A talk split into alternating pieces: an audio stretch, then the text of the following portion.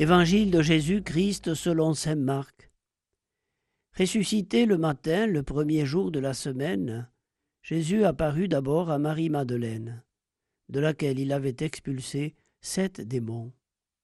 Celle-ci partit annoncer la nouvelle à ceux qui, ayant vécu avec lui, s'affligeaient et pleuraient. Quand ils entendirent que Jésus était vivant et qu'elle l'avait vu, ils refusèrent de croire. Après cela, il se manifesta sous un autre aspect à deux d'entre eux qui étaient en chemin pour aller à la campagne. Ceux-ci revinrent l'annoncer aux autres, qui ne les crurent pas non plus. Enfin il se manifesta aux onze mêmes pendant qu'ils étaient à table. Il leur reprocha leur manque de foi et la dureté de leur cœur, parce qu'ils n'avaient pas cru ceux qu'il avait contemplés ressuscités.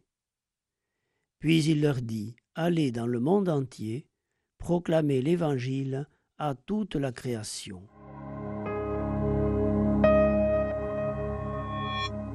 L'incroyance par rapport à la résurrection du Christ est déjà présente dans l'Évangile.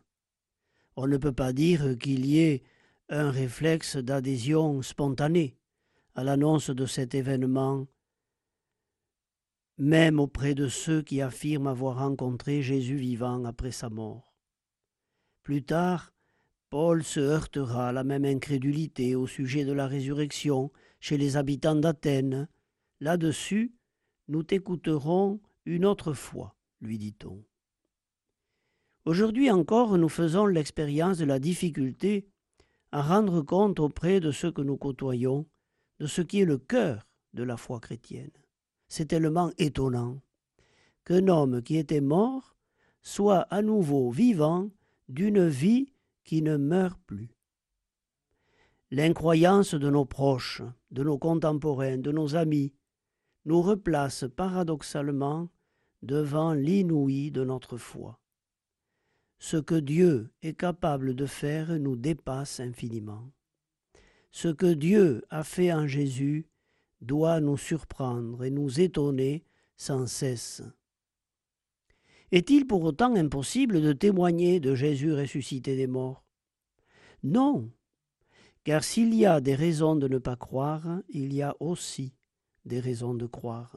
Notre foi n'est pas aveugle, elle n'est pas la foi du charbonnier. Et la raison principale de notre foi, c'est la profondeur de la parole de Dieu, son caractère déconcertant, et parfois aussi son extrême simplicité.